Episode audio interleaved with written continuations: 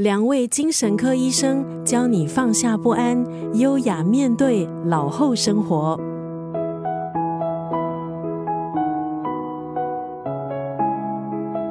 今天在九六三作家语录分享的文字，出自日本畅销书《日日静好》系列当中的这本《微笑老后》。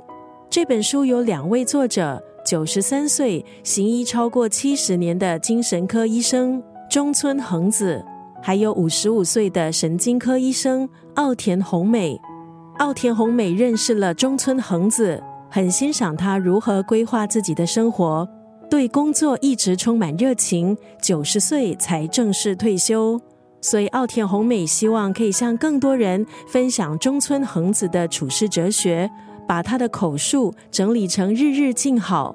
没想到一出版，在日本就获得了极大回响。《日日静好》的成功也让他们两个发现，很多中年人对老后生活都存在不安还有恐惧。基于他们的专业还有个人经验。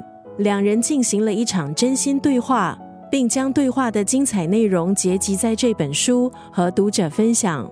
老去是不可逆转的生命历程，虽然不再青春洋溢，但是也获得丰盛的人生收获，多了历练和生命的厚度。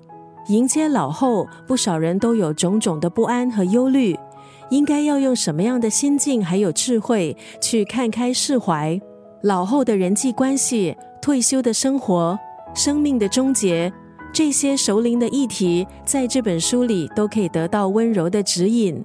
今天在九六三作家语录就要分享这本书当中的这段文字：从主角退居配角，接受新的角色，就会变成很棒的长者。刚刚那段文字出自《日日静好》系列之《微笑老后》。虽然谈论老后还有生死这些严肃的课题，可是通过两位不同世代（九十三岁还有五十五岁）日本女性精神科医生的对谈，显得轻松有趣。让我们也可以从两位作者的微笑老后处事智慧中受益。从主角退居配角，接受新的角色，就会变成很棒的长者。